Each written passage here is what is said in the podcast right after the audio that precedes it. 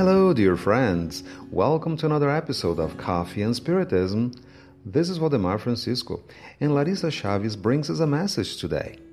It is an article taken from the book A Luz do Consolador, in the comforting light of the Consoler. It is entitled At the Time of the Turning Tables.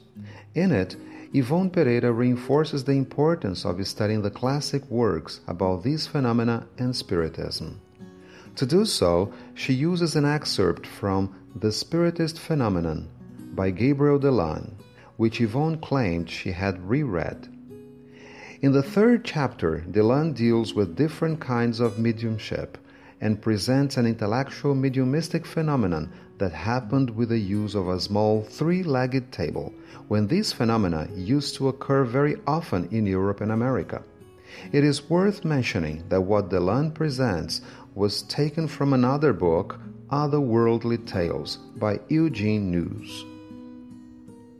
What he describes about this mediumistic phenomenon is very interesting from different aspects. Can you imagine getting complex intellectual information through the raps of a three legged table? Larissa says she can picture the reactions of the people who witnessed these facts. At the time, they were pretty abundant, and doubts surrounded them. She says she can't help marveling over the fact that the Spiritist doctrine came to this planet and found such fertile ground, and how these events were orchestrated by all those spirits commanded by the Spirit of Truth.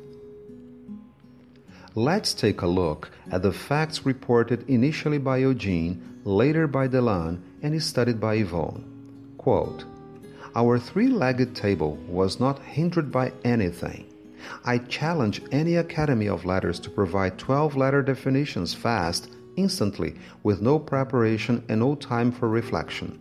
Moreover, I challenge them to provide as complete and elegant definitions as our table was able to. Besides, it was a challenge for it to form letters and unite them to form words. We present now some of these definitions infinite, abstraction purely ideal, above and below what is conceived by the senses. Physics, knowledge of the material forces that generate life and the organisms of different worlds. Chemistry, the study of the various properties of matter in its simple and compounded state. Mathematics, property of the forces and numbers immanent in the laws of universal order. Harmony, perfect equilibrium of the greater whole and the separate parts, also of these parts among themselves.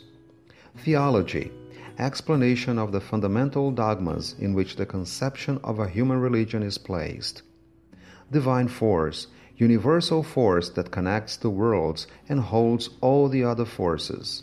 Heart, spontaneous feeling in our actions, ideas, and their expression.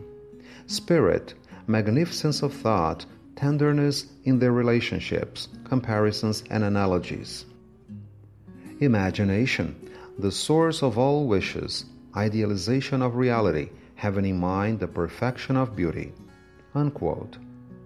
And this is but an excerpt of the great answers provided by the spirits through the psychic abilities of the mediums that required a lot of patience and persistence.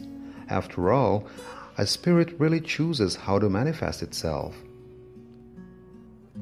In January 1861, the Spiritist Review brought the following text by Kardec Quote, This book was announced long ago, but its publication was postponed due to the importance of the subject to finally be released between January 5th and 10th by Mr. Didier.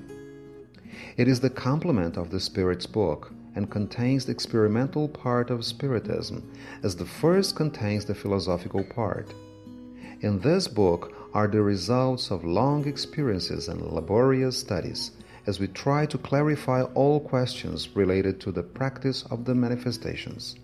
It contains the theoretical explanations of all phenomena and the conditions required for their occurrence according to the spirits. The part related to the exercise and development of the mediumship, however, was the object of special attention from our side. Unquote. In this part, Kardec referred to the medium's book. Larissa says the theme of this message has created a window of opportunity to honor this book, for its publication was a watershed in the history of these phenomena, which had always existed, but could find in the Spiritist doctrine a bright lighthouse to guide the way of those who have the possibility to rewrite their own history with this divine gift, using it in favor of good and not motivated by self interest. We should use the light of truth well for now, we have the possibility to access it, studying and loving it, always serving and forgiving. Peace and love to you all, my friends, and until the next episode of Coffee and Spiritism,